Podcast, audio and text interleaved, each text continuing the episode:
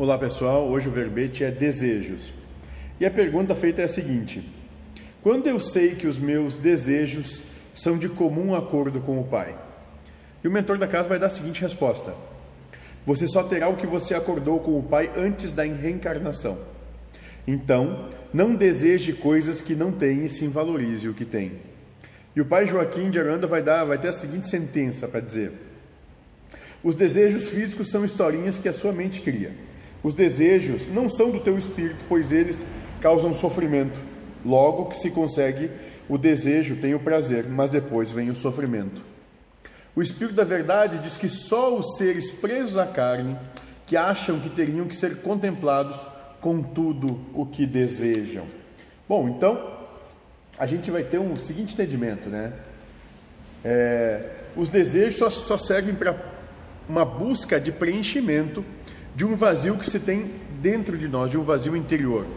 Então, tudo que a gente deseja nada mais é que uma proposta de querer preencher um vazio interior com algo exterior. Só que isso é impossível. Porque esse vazio interior, essa sensação de incompletude, ela não se dá em função de qualquer coisa material, mas ela se dá em função de talvez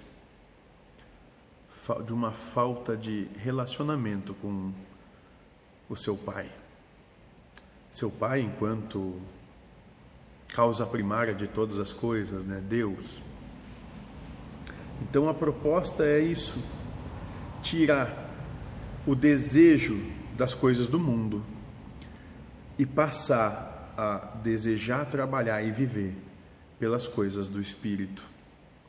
Quando assim for, esse vazio finito, essa incompletude de ser se desfaz e tu passa a comungar da unicidade e do todo. E assim tu alcança essa proposta de felicidade. Sejam felizes.